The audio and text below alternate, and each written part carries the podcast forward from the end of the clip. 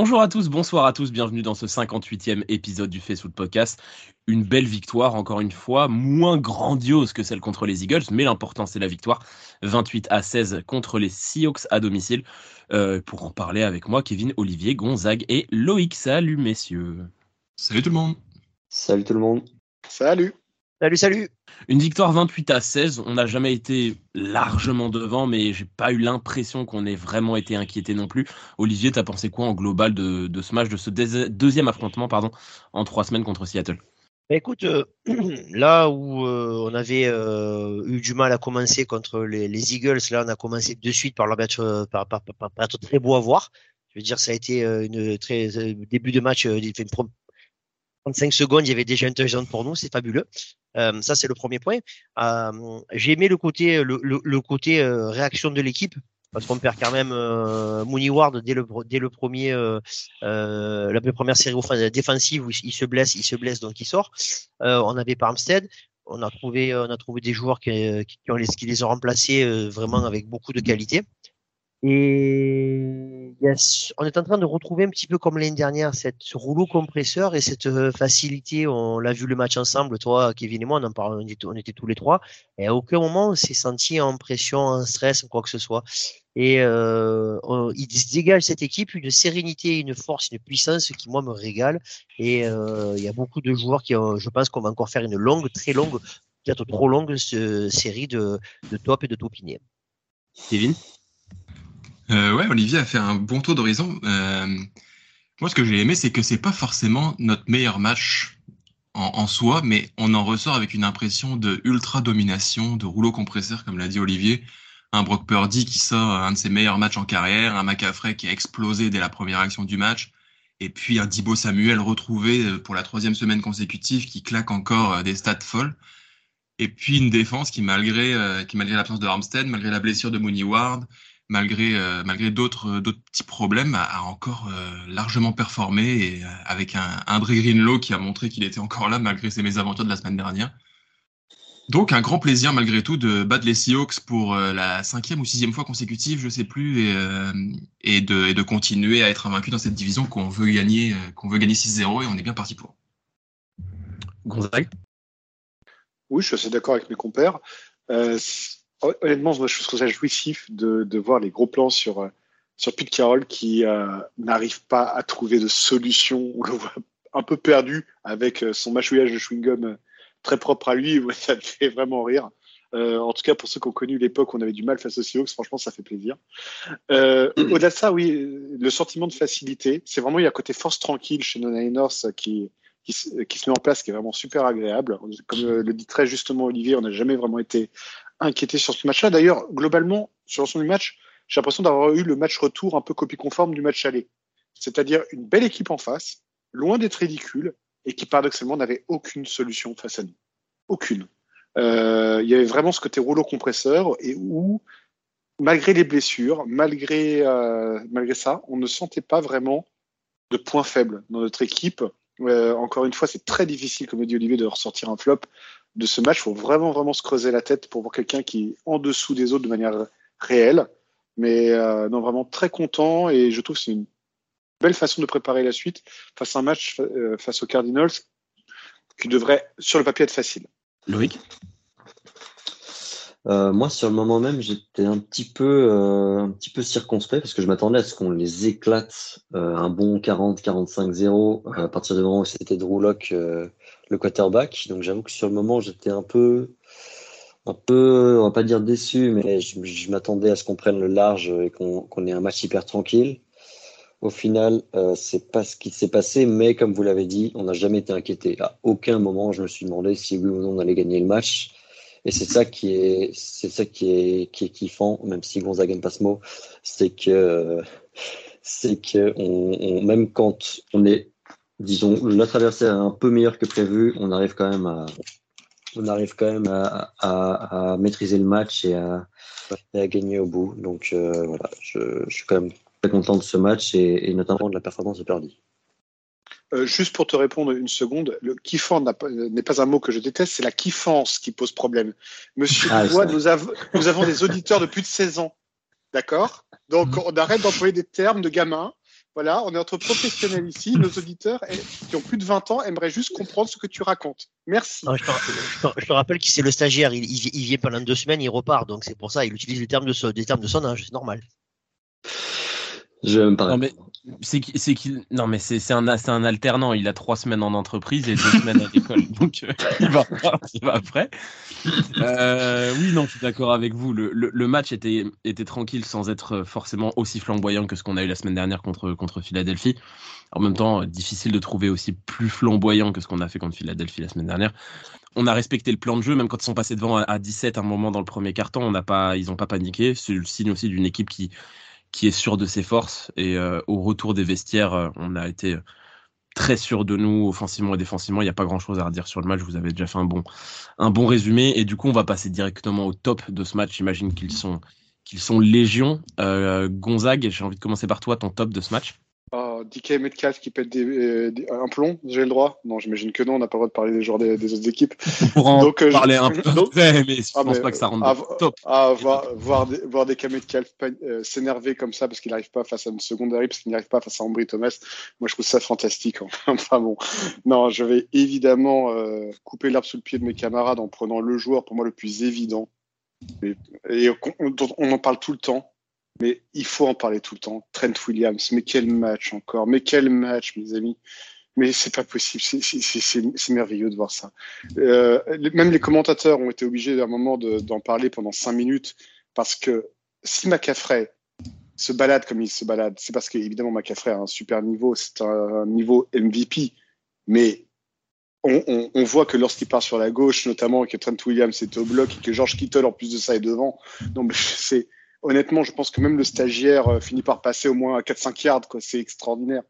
Donc euh, vraiment, c'est un très très grand bravo, un très grand big up pour parler euh, comme euh, dirait euh, notre cher ami Loïc. Voilà, donc euh, bravo, bravo Trent. T'as Euh, vraiment, suis 80 fan. ans, quoi. Putain. Je suis fan. Vous voyez pourquoi je viens jamais? À chaque fois, je me fais enchaîner. Et parce qu'on veut pas que tu viennes, bordel. oh là là, t'es dur. Moi, si Loïc, je peux ton rebondir top sur ce qu'a dit, euh, si je Ah peux oui, rebondir sur ce qu'a dit Gonzague, j'ai euh, j'ai regardé le match avec euh, un pote fan des Seahawks, parce que oui, j'ai un pote fan des Seahawks, mais ne me demandez pas comment ça se fait. Et euh, au début du match, je sais plus pourquoi, je lui dis, on a le meilleur left tackle de la ligue. Il me dit, ah ouais, c'est qui? Je lui dis, c'est Trent Williams. Il me dit, ouais, je connais de nom, mais sans plus. Et au final, il a passé tout le match à, à regarder Trent Williams en mode, mais qu'est-ce que c'est que ces blocs? Qu'est-ce que c'est que ces blocs de l'ensemble de la ligne offensive, mais surtout de Trent Williams qui, dans le run block, euh, était absolument monstrueux, comme d'habitude, vous me direz, mais là, je l'ai trouvé encore plus phénoménal que d'habitude. Et, euh, et le fait qu'il y ait eu des gros plans sur lui euh, va dans ce sens-là. Enfin, c'est enfin une bonne récompense pour, euh, pour Trent Williams qui était sous le feu des, des projecteurs euh, hier. Et du coup, ton top? Et du coup, mon top, bah, j'avais prévu de parler de Trent Williams, mais euh, euh, on peut y aller sur J.R. Brown. hein. Moi, je, Ah oui, bien sûr. moi, je le trouve absolument excellent. Je le trouve même, je sais pas ce que vous en pensez, mais je le trouve quasiment meilleur que ce que Ufanga a fait cette saison-ci. Euh, que ce soit au niveau de son agressivité, l'envie qu'il monte sur le terrain, que ce soit dans la couverture, que ce soit au niveau des, de l'interception. Je sais pas si c'était sa première en carrière qu'il a fait hier. Sa euh, deuxième, il en fait une dans, son, dans, dans le match quand il remplace Ufanga qui se blesse. C'est vrai, exactement. Donc, euh, ouais, J.R. Brown, euh, moi, je- j'ai hâte de voir la suite. Et j'ai hâte de voir ce que ça peut donner euh, en, en duo avec Ufanga la saison prochaine, par exemple. Olivier, ton top? Euh, je vais, je vais te laisser ce, je vais te laisser celui que tu vas faire, Kevin. Je sais que tu vas faire celui-là. Donc moi, je vais faire, euh, je vais faire le noir en top. Qu'après, je ferai des topinés, je ferai plein de topinés, je vais être obligé. Euh, donc je vais faire le noir en top, le noir en top parce que euh, il faut dire la vérité. Au début du match, euh, Dicky Metcalf, il a réussi à marquer un touchdown parce qu'il était proté- enfin, il était surveillé par The Nullissime One. Et au bout d'un drive, on a compris qu'il fallait pas que The Nullissime One soit sur soit sur sur Metcalf. Et à partir de là, c'est le noir qui a qui a récupéré Metcalf. Et c'est le noir qui a fait péter les plombs. C'est le noir qui a fait péter les plombs à à, à Metcalf parce qu'il était collé, il était collé dessus. Il a été, euh, je l'ai trouvé, je l'ai trouvé euh, euh, vraiment très très proche de ses de- des receveurs. Et en plus, moi, je veux rebondir sur la notion d'attitude qui est très chère à Elliott. Quand il y a eu l'embrouille entre entre Metcalf et notre capitaine de défense, il est venu défendre son capitaine. Il a pris, il est venu, il s'est interposé, il est allé volontiers. Et quand il s'est fait exclure, il, s'est fait exclure, il y a tout le stade qui s'est levé pour l'applaudir. Le gars, il a gagné sa place dans le vestiaire pour un petit moment. Et ça, c'est très, très important en dehors du football. Et puis, on parle aussi d'un mec, pour rebondir en plus sur ce que tu dis dans le côté où il n'hésite pas à y aller. On parle d'un mec, c'est un, c'est un petit format, hein. c'est un mec de moins d'un mètre 80 qui va aller taper, euh, qui va essayer d'aller taper Dick Metcalf qui doit faire un 95 et 105 euh, kilos euh, avec moins 4 de masse graisseuse. franchement, il faut avoir envie d'y aller. Et ça rebondit un peu, on en parlait Olivier et Kevin euh, hier soir, ça rebondit un peu sur le gros, le gros coup qu'il avait mis euh, la semaine dernière à je sais plus quel euh, receveur des, des Eagles. On sent que le mec a une intensité malgré un physique assez limité. Kevin, ton top? Bah, je suis, surpris d'être en dernier et qu'ils soient encore là, mais évidemment, Dibo Samuel, comment on, peut passer à... comment on peut passer à côté de ce joueur-là? Il a été encore incroyable. Euh, on, le sait, on était encore prudent jusqu'à cette semaine parce que Dibo Samuel a alterné le bon et le moins bon depuis son gros contrat. Et puis, euh, et dans ce match, il a été encore une fois fabuleux. Ça fait trois matchs de suite qu'il explose. Il est à 150 total yards hier, deux touchdowns. C'est 382 euh, yards et six touchdowns sur les trois dernières semaines. Voilà, c'est colossal. Il est, on retrouve le Dibo Samuel de, il y a deux ans, voire encore meilleur parce que parce qu'il a tout simplement progressé. Il est plus fort physiquement, il, il voit mieux les espaces, tout est tout est mieux. Et, et aujourd'hui, on n'en a même pas besoin de lui pour être notre âme numéro un. Donc, imaginez un peu, les défenses se concentrent sur McCaffrey ou sur euh, ou des fois sur Kittle ou des fois sur Ayuk, et puis t'as Dibo Samuel qui prend le ballon et qui traverse le terrain et qui nous qui nous claque des stats de fou. Donc, donc c'est formidable. On a vraiment on a vraiment un rouleau compresseur offensif, alors qu'avant, on avait simplement la défense pour espérer. Aujourd'hui, on a les deux. Et Dipo Samuel en est l'artisan, un des artisans principaux. Et puis, petite stat intéressante, j'ai vu que Loïc l'a relevé sur, euh, sur Twitter, sur ce match-là, avec son touchdown euh, au sol. Euh, Dibo Samuel devient le receveur qui a marqué le plus de touchdowns au sol de l'histoire de la NFL. Exactement. juste par contre, pour corriger quelque chose que vient de dire Olivier tout à l'heure, euh, autant je suis complètement d'accord sur le fait qu'Ambry Thomas ça peut-être été un peu moins bon que euh, que la semaine dernière et qu'il a notamment laissé passer un touchdown où j'ai trouvé que sur la couverture il était en effet extrêmement suffisant. Ça, je suis complètement d'accord. Il, a quand même réussi à lever la main après que le ballon soit passé. On est, non, mais on est d'accord, et surtout une main, euh, comme, alors qu'il aurait très bien pu y mettre les deux, mais bon. par contre, correction, correction, correction complète par contre sur ce que tu as dit tout à l'heure, où tu as dit que euh, euh, Ambry Thomas était sur Metcalf pendant euh, le premier quart-temps et qu'après c'est le noir qui est passé dessus. Correction, on est resté en zone pendant tout le match. Et il faut que je te retrouve la stat, je te l'enverrai si tu veux. Sur l'ensemble du match, c'est Ambry Thomas qui a été au 3 5 du temps au marquage de Metcalf et qui l'a empêché de jouer. Donc, à l'arrivée, même si. Et les, deux, et les deux cinquièmes où il était sur le local, c'est le moment où Loquet il prenait le ballon. bah, euh, non, mais, non, non, oui, mais, mais, mais à l'arrivée, c'est Ambry Thomas est partie prenante sur les zéro catch et il est d'ailleurs sur deux targets sur trois sur l'absence de catch de Metcalf, sur les trois targets qu'il a eu où il a eu zéro réception. Donc, euh, je veux bien qu'Ambry Thomas, et je suis le premier à le reconnaître, d'ordinaire était très mauvais, mais ça fait quand même quelques semaines qu'il est bon. Et ce soir encore, même s'il a été nullissime sur l'action qui a mené au touchdown, je suis d'accord avec toi. Euh, le reste du match, je suis désolé, il a été bon sur Metcalf. Euh, tu es obligé de lui concéder ça. On va pas, on va pas relancer une pièce dans la machine. Je pensais vraiment pas que les plus grosses tensions de l'histoire de ce podcast viendraient sur Ambry fucking Thomas. C'est quand même incroyable. Et du coup, pour, pour, couper court à ce débat, je vais, je vais y aller de mon top. Euh, George Kittle, sans déconner. Franchement. Moi, j'ai plein, comme je suis comme Olivier, moi j'ai plein de topinets, j'ai plein de joueurs qui m'ont vachement impressionné dans ce match-là. George Kittle, évidemment, fait partie, comme souvent, hein, là, il fait que trois réceptions. Que trois réceptions. Il fait 76 yards, il met un touchdown absolument incroyable. Il met un touchdown absolument incroyable. Euh, Gonzague, t'en as parlé quand t'as parlé de Trent.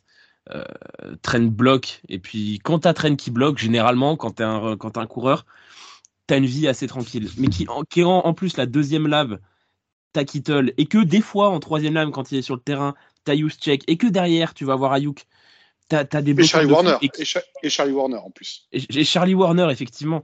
Euh, Kevin euh, est très énervé quand on prononce le nom de Charlie Warner, mais c'est pas grave. Euh, non, mais enfin, George Kittle, il est absolument incroyable parce qu'il a ce côté où, on en parlait un petit peu, pick your poison à chaque fois. On, a dit ce mot toute la pré-saison. Et là, le poison entre guillemets le moins utilisé, ça va être George Kittle qui a que trois réceptions, contrairement à, à, à Dibo et à, et à Ayuk mais sur trois réceptions, le mec, il va prendre 76 yards, quoi. c'est trop facile. C'est jouer avec ces gars-là, évidemment quoi. On va sûrement, je pense, parler de Brock Purdy dans les, dans les mentions honorables parce qu'il fait encore un super match malgré une interception absolument, absolument dégueulasse, mais, mais il fait encore un super match. Pas de ah, je la prends. Ah non, tous les commentateurs en ont parlé. Je la, je la mets sur lui. Je la mets sur lui, mais on en reparlera après. Je finis juste sur Kittle.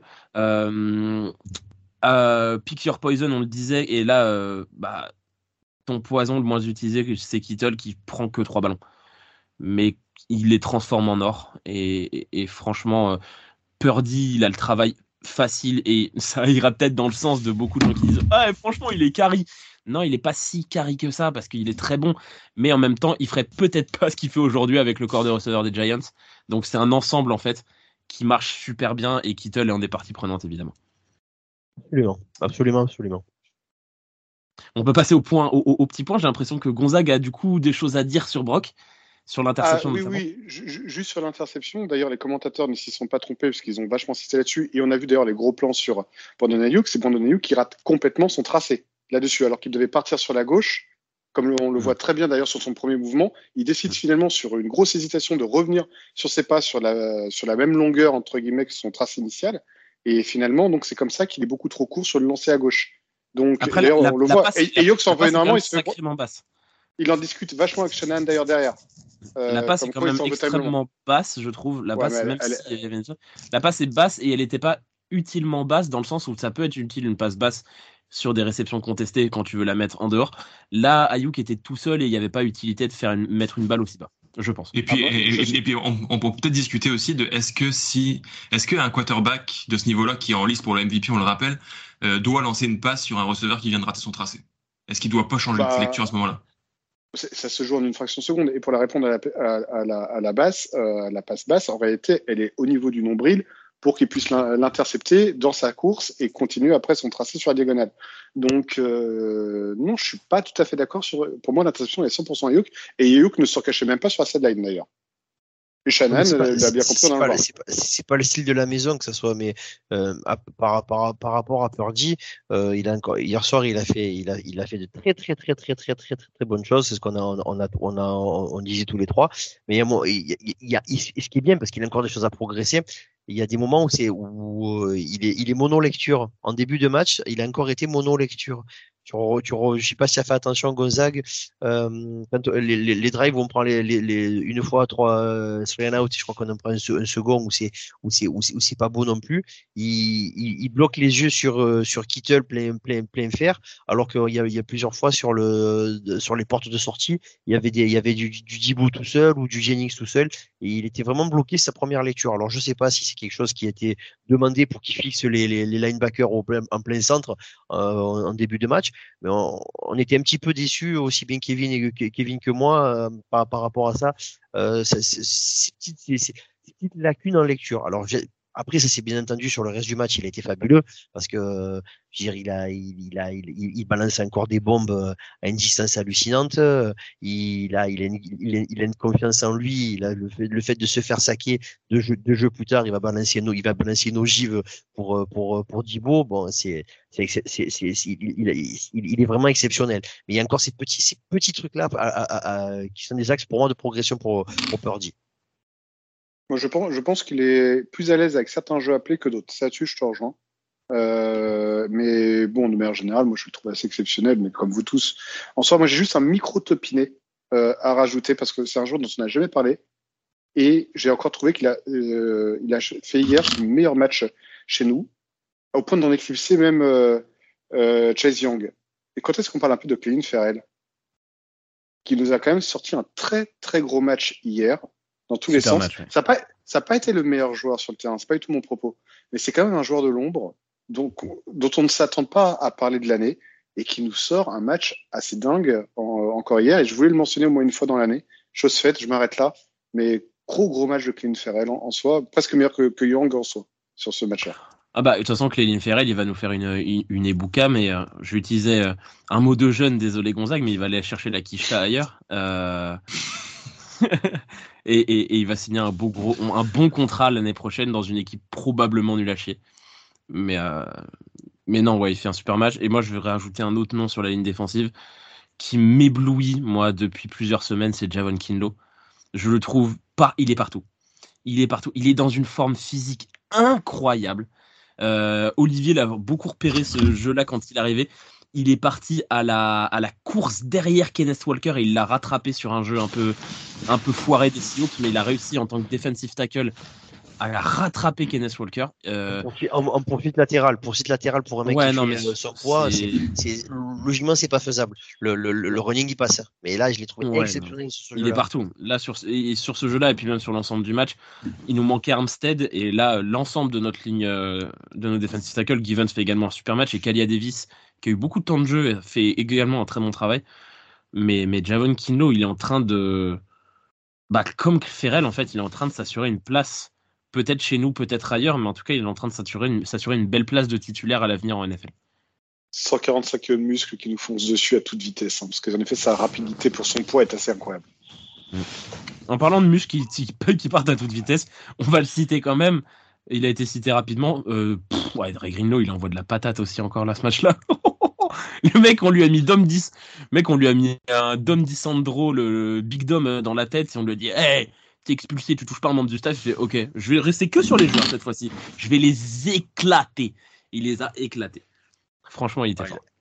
Un grand, un grand match de mon Dédé. Il les a dédéisés, comme je dis. Tu vois, les mecs sortent du terrain après un plaquage de, de, de, de Dédé. Le mec, il sort, il boite. Quick, quick, quick. Et chaque fois, ça me fait autant rire.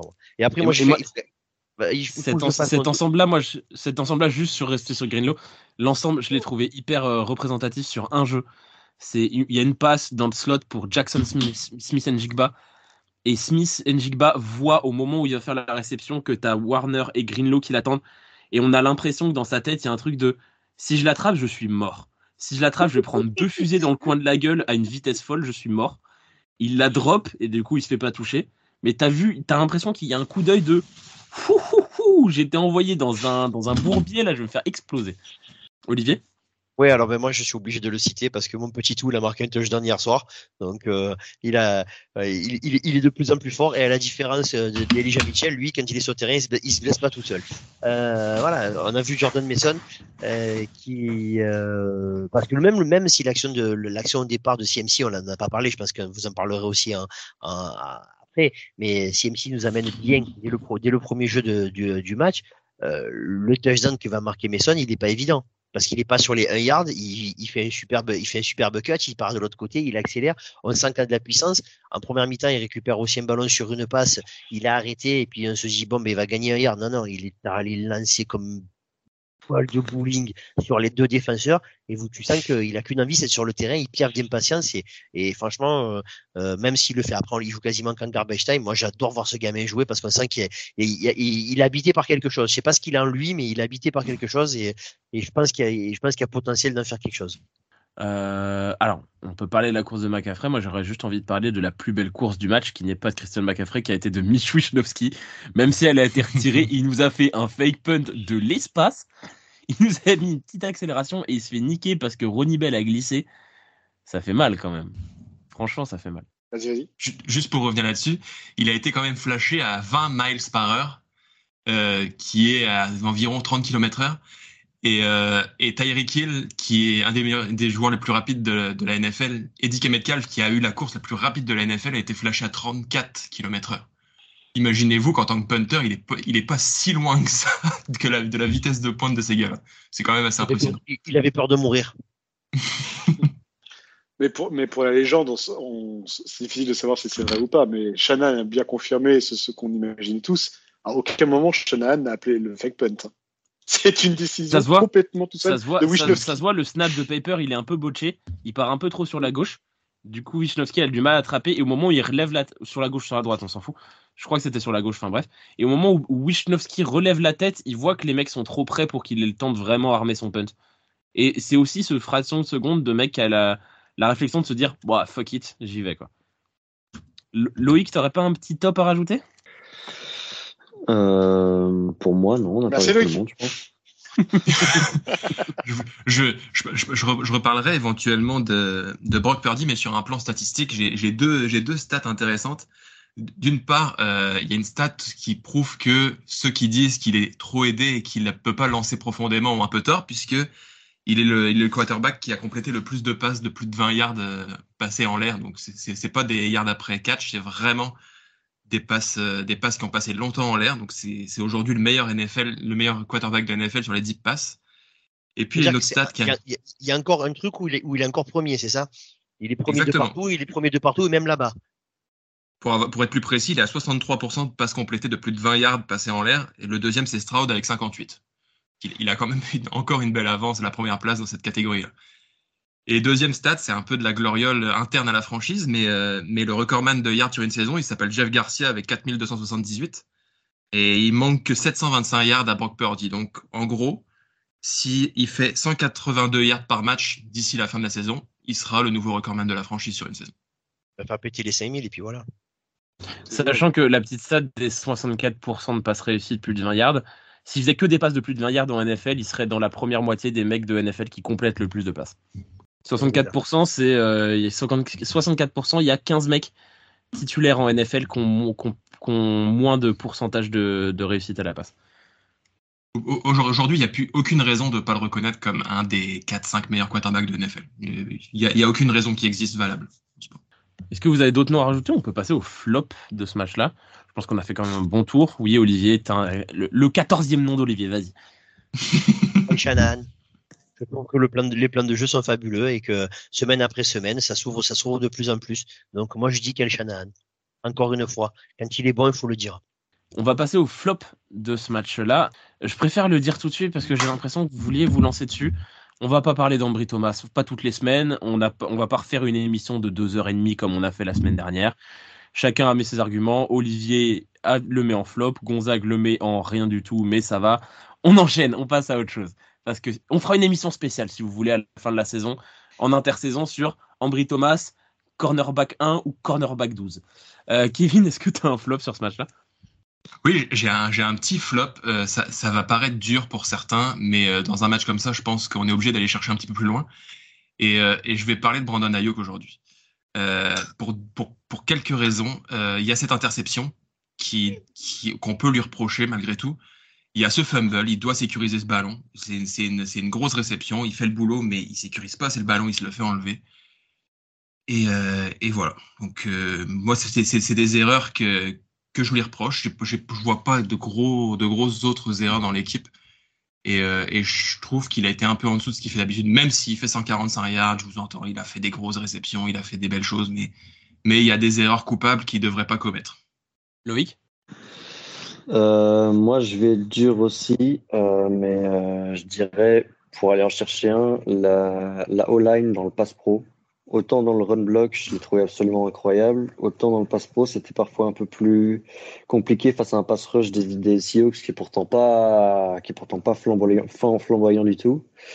Donc, ouais, Purdy a un peu trop dû faire face à de la pression à mon goût, mais c'est pour, c'est pour chipoter. Je vais aller dans le sens de Loïc. Euh, on a suffisamment critiqué Spencer Burford pendant des semaines et à juste titre, à raison, vraiment pour le coup. Et on s'est tous un peu monté bourrichon en disant, vous allez voir, John Feliciano, c'est un upgrade. Bah, sur ce match-là, il n'y a en rien un upgrade par rapport à Burford. Pour moi, Feliciano, ça a été un peu le maillon faible de la ligne. Il se fait terrasser à un moment où Jaron Reed euh, s'écroule sur Brock Purdy euh, sur un jeu, je l'ai trouvé assez en difficulté, notamment sur le pass pro pour être dans la suite logique de ce que vient de dire Loïc. Euh, voilà, donc Burford n'est pas dingue, c'est un peu le maillon faible de la ligne offensive. Avant de dire que Feliciano sera un upgrade par rapport à Burford, il faudra qu'il confirme sur d'autres matchs, parce que sur celui-là, il ne nous a rien prouvé comme quoi il était meilleur que Burford. Olivier?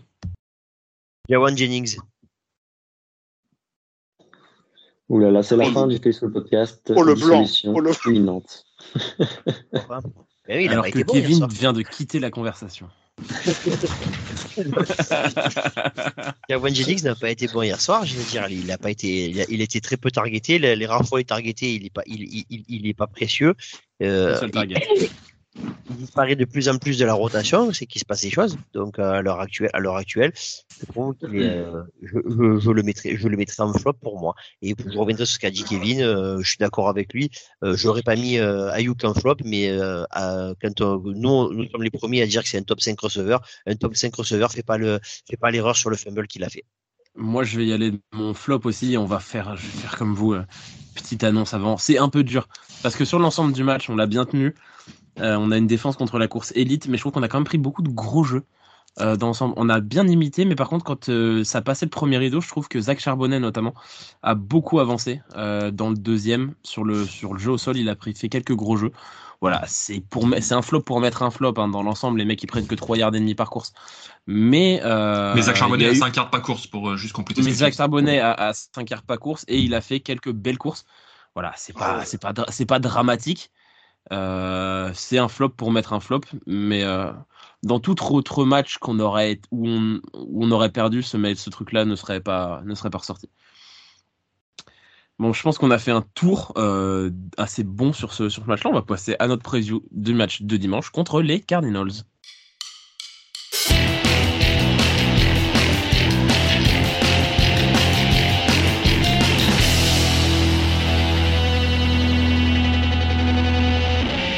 Dimanche 22h05 euh, du côté de l'Arizona, les 49ers se déplacent chez un ennemi de division, les Cardinals. Euh, voilà, un petit match, euh, on est à 10-3, les Cardinals sont, euh, si je suis bien de tête, ils sont à 2-11 je crois, ou 3-10. 2,53 quasiment. Ouais, c'est... voilà, normalement ça devrait être un match qui coule de source, je dis bien normalement parce que ça reste la NFL. Kevin, t'attends quoi de ce, ce match? Ah, parce qu'il faut faire une preview d'un match contre les Cardinals. Ouais, non, mais après, on peut faire la même preview qu'on a fait contre les Seahawks, c'est-à-dire euh, une phrase et demie chacun, et puis on enchaîne. Euh, que dire J'ai l'impression que les deux équipes font même pas le même sport, tellement il y a un écart abyssal entre les deux équipes. Euh, J'ai pas envie de parler de match amical, ça commence à être compliqué, ça commence à être dur, mais, mais honnêtement, il y a, a aucun suspense. On, est plus que supérieur dans tous les compartiments du jeu. Il y a, y a pas match, même si on fait notre pire match de la saison, je vois même pas comment ils peuvent nous inquiéter. Donc, euh, on n'aura pas de grande réponse dans ce match, si ce n'est que c'est comme les autres, il faut le gagner et continuer d'avancer parce que maintenant on a le first seed et c'est à nous d'assurer. Loïc? Bah, moi, j'ai leur, euh, leur roster sous les yeux et je suis en train de me demander s'il y a même un gars, hormis Buda Baker, qui pourrait être titulaire chez nous. Et franchement, je vois pas. Spoiler alert, non. Voilà. Donc, est-ce que ça sert à quelque chose de faire une preview quand, c'est- quand l'écart est aussi énorme? Tout peut arriver en football américain, mais on- on doit leur éclater le cul euh, sans, sans l'ombre d'une hésitation. Quoi. Olivier? Euh, ouais, je vous entends parler. Moi, je suis dans l'absolu, je suis d'accord. Il faut qu'on reste sur notre notre notre lancée. On va faire, on va commencer un petit peu à compter les blessés. Euh, là, on dit que bon, Amstead, on ne sait pas s'il va être de retour, mais on sait que Hargra- Hargrave a pris un coup hier. Ward est blessé. Dédé a morflé un petit peu. Euh, voilà, il faut surtout euh, arriver avec le maximum de de de de, de force vive en playoff. Ça c'est la ça c'est la priorité et euh, éviter l'excès de suffisance. C'est le seul, c'est la seule chose qui pourrait nous poser problème. Si on joue à notre niveau, il n'y a pas photo et on le sait très bien. Euh, à l'heure actuelle, en NFL, il n'y a pas beaucoup d'équipes, si on joue à notre vrai niveau, qui peuvent tenir la distance avec San Francisco. Gonzague? Oui, je suis complètement d'accord avec ce qui vient de dire, notamment avec ce que vient de dire Olivier. C'est vrai que c'est notre pire ennemi sur ce match-là. Ça ne peut être que nous-mêmes. Et encore, je pense pas que ce soit le style de la maison. Je trouve qu'on prépare plutôt bien les matchs. Euh, donc voilà. Donc moi, je ne vois pas un début de crainte euh, particulier.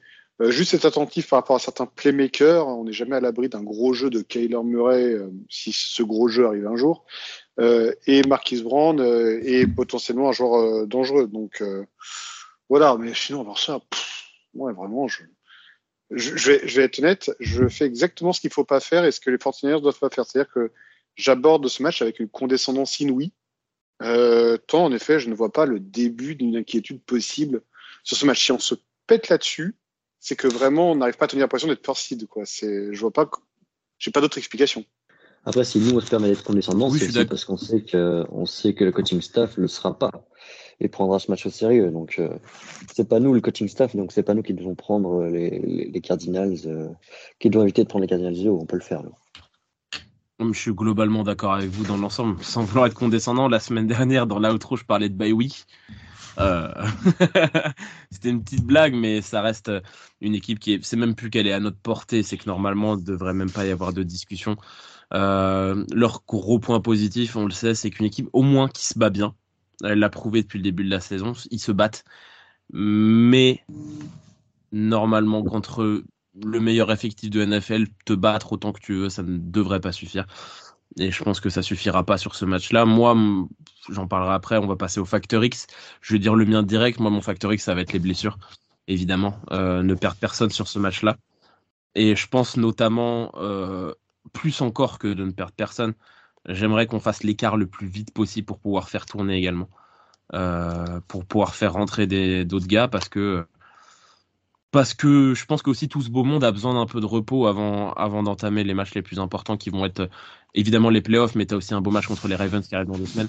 Mais oui, non, dans l'ensemble, il y a, y a, des gros matchs qui nous attendent et va falloir être, être au complet et être en bonne forme. Donc je pense que voilà, ça va être la gestion de l'effectif qui va être le plus important sur ce match-là. Olivier, ton facteur Savoir gérer Kyler Murray. Simplement, on sait que notre euh, de, depuis quelques années, on a beaucoup de mal contre les quarterbacks qui courent. Et euh, lui, ça va être pardon. Lui, ça sera la première, euh, ce sera le, le, le premier qu'on va vraiment affronter dans ce style-là, sachant que la semaine suivante, on n'aura qu'à Lamar Jackson à gérer. Donc c'est c'est mon entraînement. Loïc? Euh, bah, je suis en train de réfléchir, j'ai du mal à en trouver. Je vais dire notre jeu au sol parce que pour moi, ça reste la base de tout contre n'importe quelle équipe. Gonzague? Euh, moi, j'en parlais. Euh, je vois que deux joueurs potentiellement euh, un tantinet inquiétants chez eux, qui est en effet Marquis Brown, notamment sur certains tracés longs, sur lesquels il a un côté mobilette. Donc, il faudra qu'Ambry Thomas mette plus qu'une main et avant le lancer, si possible, pour s'il est au marquage. et surtout, historiquement, James Conner a toujours été un running back qui nous a toujours posé un peu problème. C'est pas le meilleur running back de la ligue, mais je sais pas pourquoi. Il, sort toujours de très bons matchs face aux Niners. Voilà, si on arrive à les contenir tous les deux, je, vais dans ton sens, euh, Elliot. Euh, je pense qu'on peut prendre le large très très vite et faire tourner derrière. Si les deux sont contenus, bon, pas de sujet. Et vous connaissez euh, ce que je pense de Kyler Murray. Pour moi, il est tout sauf un danger. Après, James Conner reste quand même, je pense, un des running backs les plus sous-cotés de la ligue, mais ça reste quand même pas un danger non plus. Kevin, ton facteur X? Je vais, je vais reparler un petit peu de ce qu'a dit Olivier. Euh, moi, mon facteur X, ça va être la D-line dans un secteur particulier que je trouve a été un tantinet décevant sur les deux dernières semaines. C'est que oui, on met de la pression, mais sur certaines pressions, on laisse s'échapper un peu trop souvent le quarterback. Et cette semaine, on affronte Kyler Murray, un, quarterback expert dans ce, dans ce petit jeu-là pour gagner du terrain euh, et, et esquiver la pression. Donc j'attends la D-line là-dessus. Et, euh, et puis aussi, j'attends de voir un peu plus de, de un peu plus les remplaçants. Un Jordan Mason que j'ai envie de voir, un Ronnie Bell, j'ai envie de voir. Voilà, des joueurs qui ont, qui là ont un match pour s'exprimer, où j'ai envie de les voir jouer. On va passer au prono. Olivier, ton prono pour ce match? 33-12. Gonzague? Euh, J'ai pas réfléchi, je t'avoue. Euh, 38. Euh, 38-16. Loïc? 42-10, comme contre les Cowboys. Kevin? 31-3. Moi j'étais sur 35-7. Voilà. Je pense qu'on est tous plus ou moins d'accord pour dire qu'il n'y aura pas trop de matchs. On va passer aux questions des auditeurs. Vous avez encore été très nombreux à, nous poser des questions euh, sur ce match-là et puis sur, tout. Petite question de Jean-François sur Facebook. Euh, on se focalise depuis des semaines sur les Eagles. Alors je sais qu'on n'a fait qu'une bouchée des Cowgirls, mais j'ai l'impression que depuis, ils montent en puissance et deviennent redoutables contrairement à des Eagles qui ne trouvent pas de solution quand ils sont en difficulté. Du coup, est-ce que ces Cowboys ne sont pas l'équipe à craindre pour ces playoffs? Kevin? Euh, alors pour moi, non, pas du tout. C'est encore les Eagles. Moi, j'ai l'impression qu'avec les Cowboys, on a déjà vu le film 100 fois. À la même période, tous les ans, on nous dit oh, les Cowboys, ils jouent trop bien, c'est incroyable, ça, ils vont aller au Super Bowl, ils vont tout gagner. Et puis deux semaines après, ils se cassent la figure. On a déjà vu, les, on a déjà vu le film. Pour moi, le film va encore se reproduire. Les Cowboys vont retourner d'où ils viennent. Et euh, ils nous, je suis très content, ils nous ont donné le first seed euh, cette semaine, mais, euh, mais j'y crois pas une seule seconde. Dak Prescott va redevenir Dak Prescott, les Cowboys vont redevenir les Cowboys et, euh, et je les vois pas je les vois pas nous poser plus de problèmes que ça. Et je pense pas qu'ils aient foncièrement évolué par rapport au match où on les a explosés. Donc euh, j'ai vraiment pas peur d'eux. Je trouve qu'il y a quand même une différence par rapport à l'année dernière et à l'année d'avant, c'est que leur saison est plutôt sur une pente ascendante que descendante, euh, ce qui n'était pas le cas la saison passée. ils ont éclaté les Eagles hier, donc euh, moi franchement j'ai plus peur d'eux actuellement que, que des Eagles, parce qu'ils les ont bah, gagnés bah, je trouve pas qu'ils sont sur une pente plus ascendante cette année que les autres années. Au contraire, ils ont, toujours eu cette, montée en puissance jusqu'à novembre-décembre avant de se casser la figure juste avant les playoffs et, et de finir leur parcours lamentablement. Je suis complètement d'accord avec Kevin. Euh, mais alors complètement d'accord, je n'ai rien à enlever. Euh, cette équipe, en effet, pour moi, est complètement en surchauffe.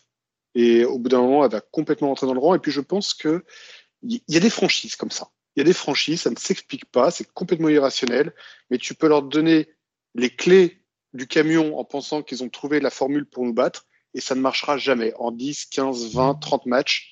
Euh, et je mets deux franchises dans ce, dans ce rang-là, que sont les Cowboys et les Packers. Je pense qu'à chaque fois qu'on va les jouer, on aura le même match. On aura la même branlée à l'arrivée euh, de la part de notre équipe. Et là, je te, rejoins à 2000%, Kevin. Ces Cowboys ne me font peur en rien. Les Eagles, par contre, en match retour, me font beaucoup plus peur. Euh, pour Olivier, question de Johan. CMC n'a pas marqué de touchdown hier soir. C'est la seconde fois cette année qu'il déçoit. Est-ce le moment de le mettre sur le banc ou de l'échanger et de tester un jeune? Il a l'air de moins en moins concerné par l'équipe. C'est triste de voir l'échec cette année avec lui. Plus sérieusement, sur quel point vous travaillerez sur cette fin de saison pour améliorer encore plus nos futures performances et ne laisser place à aucun hasard jusqu'à la bague? Euh, bah écoute, là, travailler. Moi, je pense qu'à l'heure actuelle, il n'y a qu'une chose à travailler, c'est garder le côté athlétique de l'équipe, c'est tout. Parce qu'après, le reste au niveau du. Les, les, les, rouages, ils sont tous à leur place. Les, les, maillons de la chaîne sont tous en place. Et voilà, il faut, faut juste garder le niveau, le, niveau d'athléticité de l'équipe. Et en, restant. Donc, c'est, là, on n'est plus sur un travail de récupération. On est sur un travail de. Euh, c'est, vraiment, c'est vraiment de, de, de l'horlogerie fine sur chacun des joueurs. Question pour Loïc de Gonzague. Les matchs des Raiders étant stratosphériques d'intérêt, Loïc envisage-t-il de revenir à la maison auprès de ses amis Niners qui l'aiment vraiment? Quelqu'un qui remarque la question. Petite remarque également de Olivier. Est-ce qu'on l'aime? Point d'interrogation. bon, alors ça, je le laisse décider, mais euh, ça peut se négocier. J'envisage éventuellement de, regarder les matchs des Niners au lieu de ceux des Raiders. Euh, euh, je l'espère pour 3, si c'est pour voir des 3-0. Et des 0-0 jusqu'à 2 minutes de la fin. Ils auraient dû tenir jusqu'au bout, ça aurait été incroyable. Ça aurait été euh, une autre question de Gonzague, puisque Gonzague du coup fait les questions et les réponses dans ce podcast, il pose beaucoup de questions. Du coup, je vais la prendre pour moi. Quelle franchise? On va tous répondre en fait. Euh, Kevin, Olivier, Loïc, Gonzague, puis moi. On va faire dans cet ordre-là. Quelle franchise NFC pourrait être la surprise en playoff? Quelle équipe NFC serait notre plus gros poil à gratter sur les matchs à élimination directe? Kevin euh, en NFC, je dirais les Packers, que je trouve excellents en ce moment. Et, euh, et voilà. Il y avait AFC aussi qui demandait? Non, non, c'était que la NFC. Ok, les Packers. Olivier? Je dirais un poil à gratter les. Enfin, surprise les, les, les Packers et poil à gratter les Eagles. Loïc? Moi, j'avais les Rams en tête. Ils ont fait un excellent match contre les Ravens hier et ils sont sur une bonne dynamique. Donc, c'est l'équipe qu'on tape à chaque fois en saison régulière, mais qu'on n'a pas battu en finale de conférence, malheureusement. Euh, donc, euh, ouais, je dirais les Rams. Je ne serais pas hyper réjoui de me les prendre euh, comme septième seed. Ça pourrait être un bon septième seed. On va les retrouver à la dernière journée. Après, après pour l'instant, si on finit comme ça, on, ne joue pas le septième seed. Hein. On a un bye week. Bien sûr. Bien sûr, mais dans un monde où on, est le deuxième et eux septième, je ne serais pas réjoui. Je trouve qu'ils seraient meilleurs que la plupart des septième seeds des années dernières. Quoi. Gonzague? Moi, clairement, les Eagles même si j'aime beaucoup l'argument de Loïc euh, des Rams, que je trouve assez vrai. Si, imaginons que euh, ça peut, les Rams, ça peut être vraiment cette équipe qui est en septième euh, position et qui, un peu comme les Giants en, en 2008, décide de tout gagner en playoff. Quoi. Donc, ouais, j'aime bien l'argument de Loïc, mais je mettrais quand même l'Eagles en. Ça, pour moi, c'est loin d'être assuré qu'on puisse reproduire le même schéma face à eux en playoff.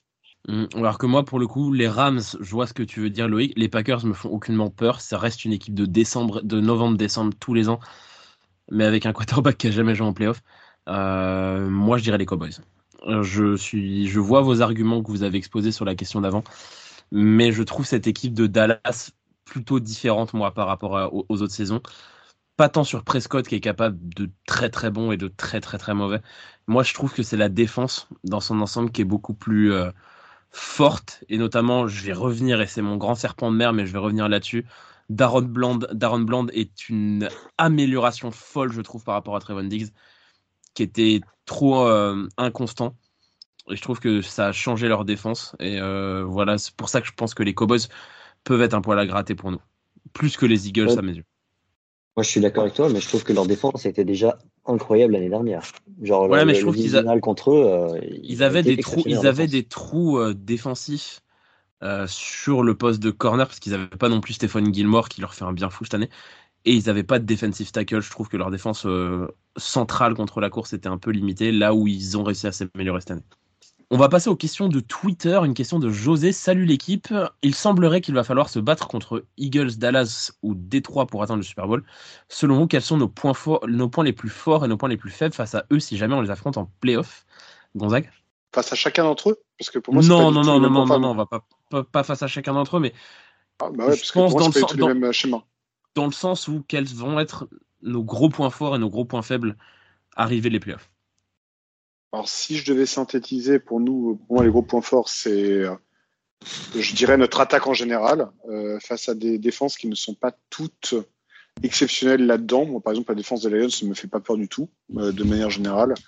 Euh, là où, par contre, on parlait d'axe d'amélioration euh, la dernière fois, euh, attention quand même face à des équipes comme les Lions, les Cowboys, les Eagles, toutes ces équipes ont un point commun, c'est des équipes à big play contre nous c'est des équipes qui peuvent nous sortir un ou deux jeux complètement improbables où nos cornerbacks se trouvent et euh, où on peut se prendre un touchdown de 35-40 yards venus de l'espace. Euh, je vois complètement les Lions, les Cowboys et Eagles dans, en point commun sur ce côté-là, en axe d'amélioration, en axe de vigilance.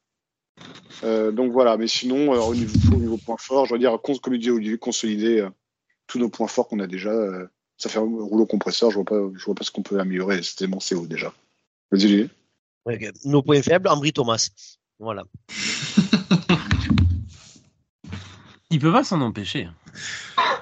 Euh, question de Anfield Sharks sur Twitter. Euh, question toute simple, sans aucune prétention. Je ne pense pas que je nous vois plus beau que les autres. Mais qui peut nous battre si on arrive au complet? Euh, Là, on parle NFL large, hein, parce qu'il a parlé, il dit les Ravens n'ont pas impressionné hier contre les Rams. Euh, un grand Mahomes peut-être, mais je ne sens pas Kansas City cette année. Kevin, qui peut nous battre vraiment? En dehors de la phrase classique, c'est la NFL, tout le monde peut gagner contre tout le monde. Qui est, euh, qui peut vraiment nous battre quoi? Moi, je le dis depuis la pré-saison, si on est au complet, en forme, personne peut nous battre. On, est trop fort sur tous les secteurs du jeu, à part, évidemment, on va revenir sur le cornerback 2, euh, sur la ligne offensive une fois de temps en temps, mais, mais non, on est trop fort. Il y a trop de talent en attaque, il y a trois, quatre cibles majeures. En défense, il y a, il y a des stars partout sur, toutes les, sur, sur tous les postes. On, on, pour moi, on peut pas, on peut pas être battu si on est à notre niveau. Et enfin, une question euh, de, euh, je sais pas comment prononcer son pseudo, A07SZN. Ah, c'est Arnaud. C'est Arnaud. Arnaud, c'est Arnaud. Euh, Loïc, question pour le podcast. Purdy est-il le grand favori pour le titre de MVP euh, Et sinon, pourquoi Quels sont les arguments contre lui? Alors pour moi, je dirais que oui, parce qu'il y a trop de, il catégories statistiques où il est premier. Il est trop propre, c'est parfait. Que ce soit le taux de complétion, que ce soit les, les passes longues, que ce soit en red zone. Pour moi, il est d'une propreté mais inégalée par qui que ce soit en NFL euh, cette saison. Euh, après, le fait est que euh, cette saison, les quarterbacks sont un peu en dessous, je pense, de saison dernière. Mais pour moi, Purdy est le quarterback, le meilleur quarterback, euh, au moins cette saison en NFL. Donc, si on considère que c'est un quarterback qui sera MVP, parce que qu'on le veuille ou non, ce sera le cas, je pense. Alors oui, pour moi, Purdy doit doit être MVP cette année. Et, je vois d'autres prétendants intéressants comme euh, Tagovailoa, parce que quand même l'attaque des Dolphins a été exceptionnelle, et, euh, et éventuellement Dak Prescott, mais, euh, mais sinon pour moi c'est Purdy le favori. Et quels pourraient être des arguments contre lui? Là tout de suite j'en vois pas. En tout cas si on, on regarde pas la concurrence, mais qu'on regarde qu'est-ce que lui fait, je vois pas de, je vois pas d'argument contre lui, à part que bah il est hyper bien entouré et que donc on se dit euh, on se dit que c'est pas que lui, c'est aussi le coaching staff, c'est aussi toutes les armes qu'il a qui attirent l'attention sur sur eux à commencer par CMC évidemment, euh, alors que euh, certains autres quarterbacks sont un peu plus seuls dans leur attaque. Mais euh, des vrais arguments contre lui, non, j'en vois pas. Gonzague? Moi, je, moi, je vois euh, un argument qui est très fort contre lui, c'est que historiquement, les joueurs de deuxième année euh, ne sont pas mis MVP tout de suite. Et généralement, on le voit dans l'histoire de la NFL, il y a souvent un peu une étape préliminaire au titre de MVP qui est celui de joueur offensif de l'année ou défensif de l'année. Alors, il y, euh... y, a un petit argument contraire là-dessus. Ils sont deux, ils ont été coup sur coup. Ils s'appellent Lamar Jackson et Patrick Mahomes. Je suis, je suis d'accord. En effet, ce que j'allais dire, les cas les plus récents sont allés un peu à l'encontre de cette euh, théorie. Mais c'est une théorie qui est restée quand même pendant des années, pour les plus anciens d'entre nous, bien ancrée. Euh, en soi. Moi, personnellement, je rejoins complètement Loïc. Hein. Pour moi, il est MVP. Euh, si on se base sur les quarterbacks, doivent être MVP. Euh, surtout que Dak Prescott est MVP, euh, j'ai envie de hurler à la vaste blague quand même. Mais euh, de manière générale, le, bon, la principale chose qui risque d'être contre Purdy, c'est qu'il soit qu'un deuxième année. Et qu'on se dise, il a le temps avant d'être MVP plus tard, autant le donner à quelqu'un d'autre. C'est ça qui qui pour moi est un risque pour lui quand on regarde un peu l'historique de la NFL sur cet exercice. Olivier?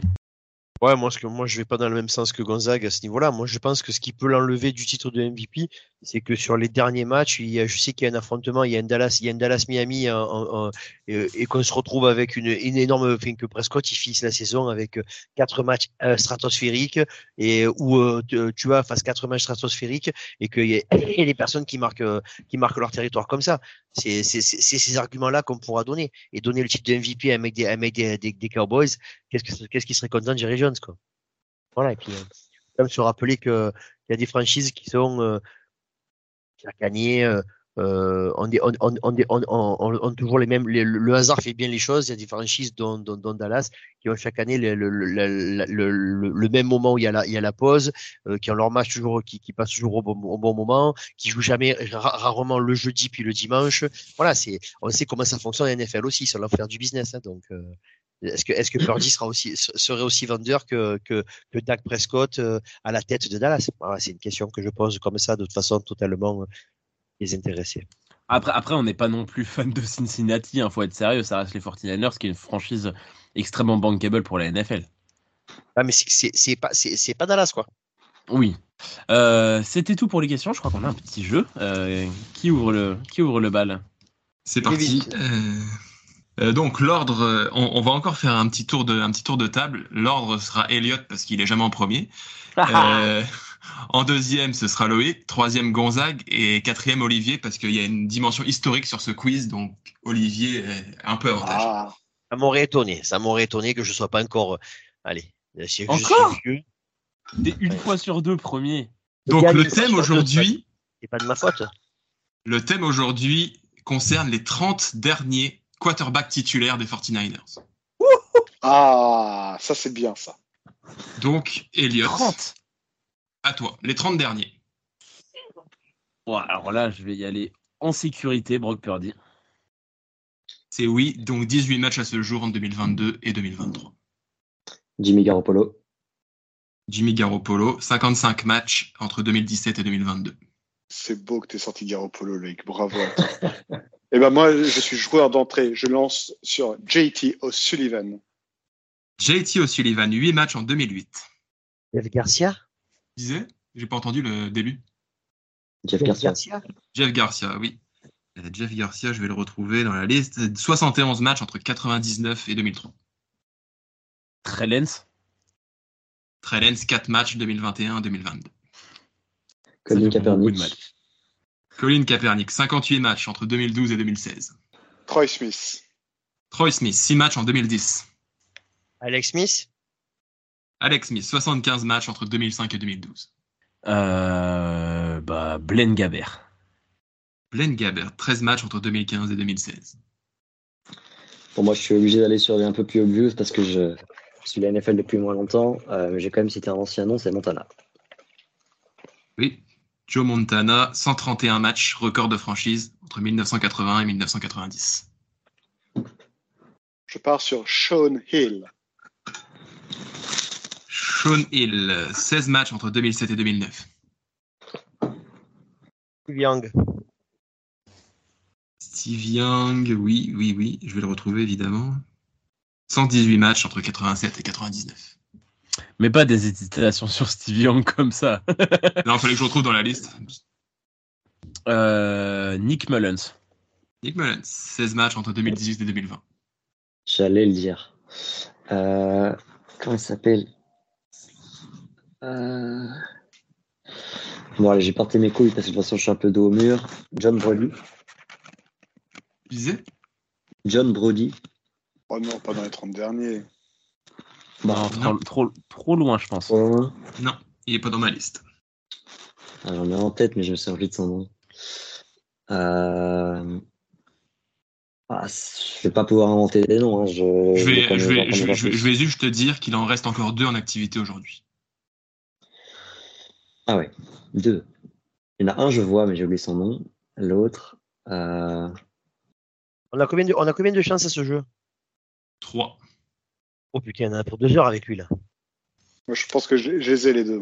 Ouais, je les aime. Moi Moi, aussi. je, me, je me les gardais au frais aussi. Vas-y, moi aussi. non, je sais pas.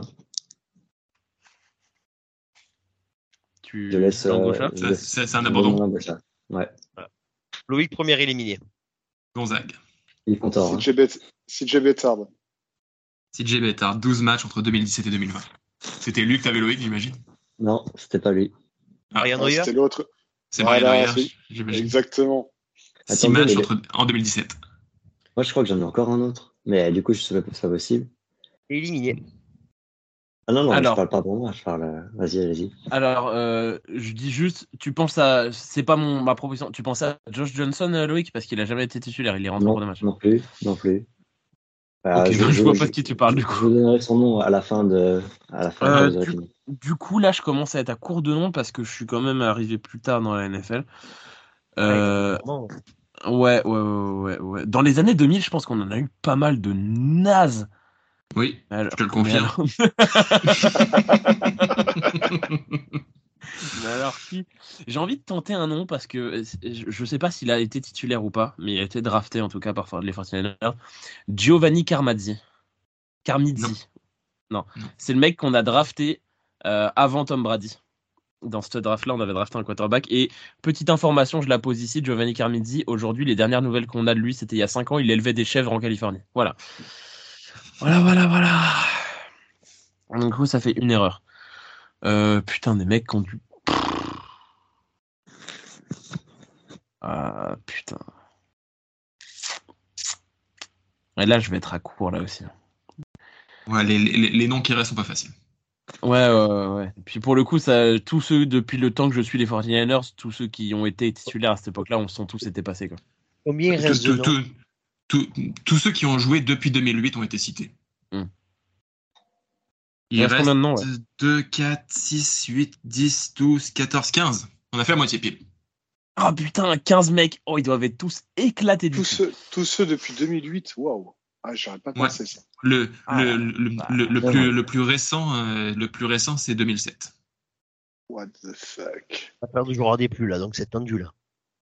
Euh... Je vais essayer de trouver un nom d'un quarterback des Niners, putain. Ou un quarterback qui a dû faire 722 équipes et qui, est, Inch'Allah, il est passé par les Niners. Non, mais non, lui, il est pas passé. Euh, oui, j'ai Trent Dilfer. Trent Dilfer, c'est le plus récent encore en date, 6 matchs en 2007. Oh putain, gros gosse. Euh... What the fuck. Euh... Alors là, J'avais choisi le thème des 30 derniers pour pas vous donner de date de jusqu'à quand remonter, mais je vais, là, je peux vous le donner vu les noms qui restent. On remonte jusqu'en 1978. Ouais, je... Globalement, on- n'est pas loin d'avoir Montana comme numéro euh, 30 de cette liste, quoi. Pas Il y loin. en a, il y, il y en a 5 avant Montana. What the Ouais, fuck mais c'est des inconnus parce que c'est sur, c'est sur, c'est sur trois, c'est c'est sur trois saisons. Ça, ça pas, sur trois saisons. être vraiment nul. hein. Oh là là là là. Quoique non, je, non, je dis des bêtises, il y en a, il y en a que un avant Montana, c'est mon classement qui a été. qui. Il y en a que un avant Montana. Ah ouais Tu vois, Little. Je vois pas. Alors là, vraiment. Dans, la liste, il y en a que un que j'ai déjà entendu le nom, sinon les autres, j'avais jamais entendu parler non plus. J'essaie de réfléchir avant Montana, quoi. C'est cool, on n'est pas dans la merde. Voilà, c'est Oh pas là.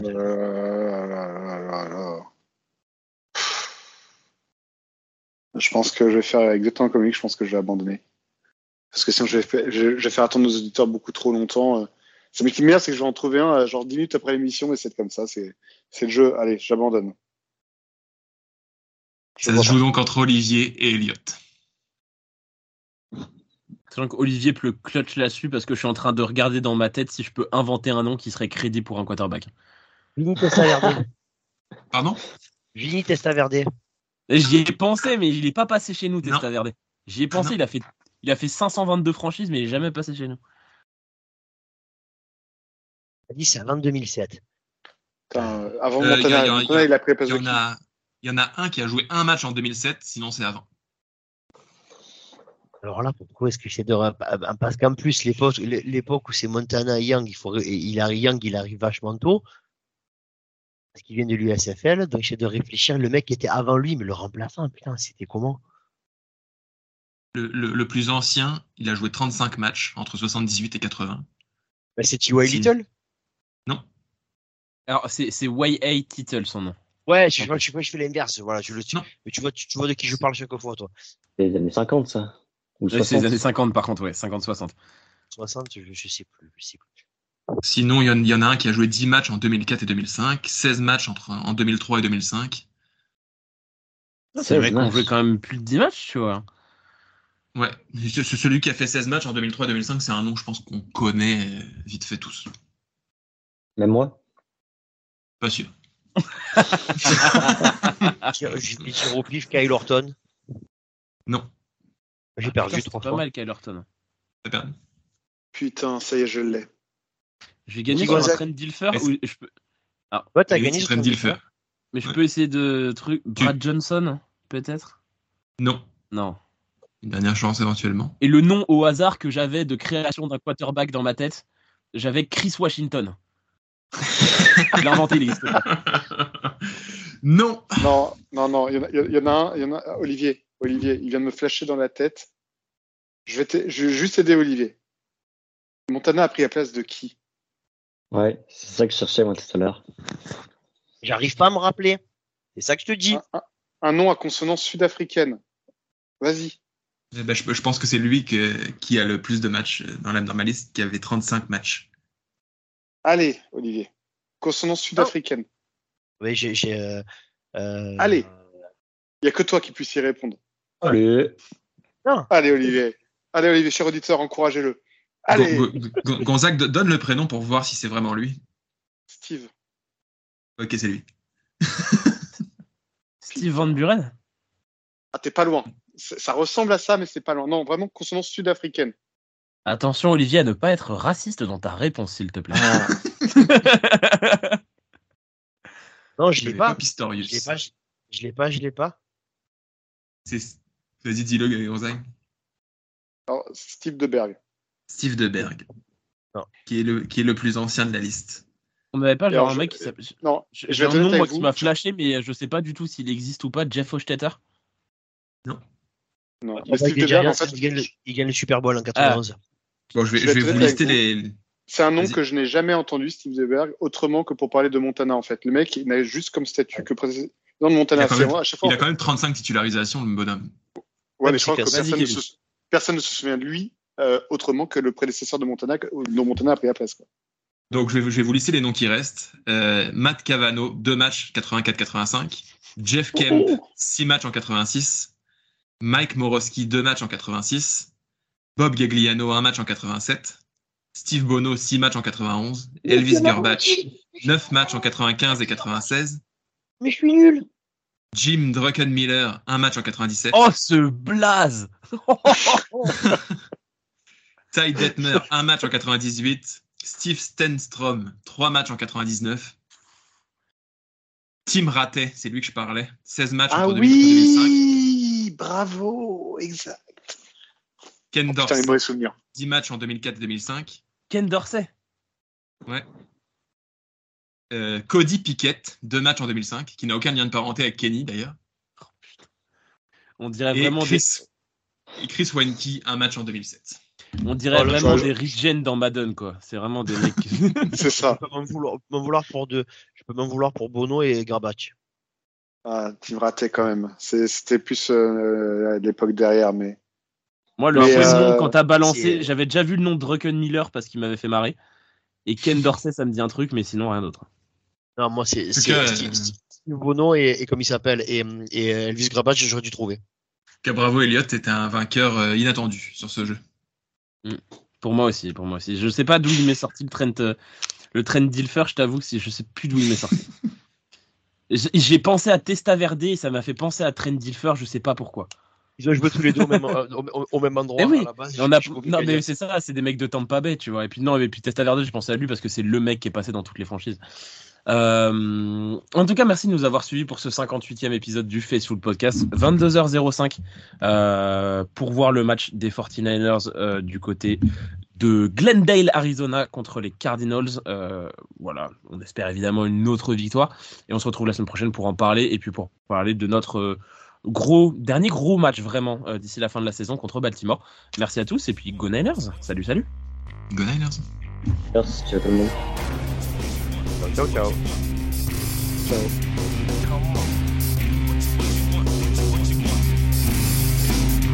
Come, come. come on.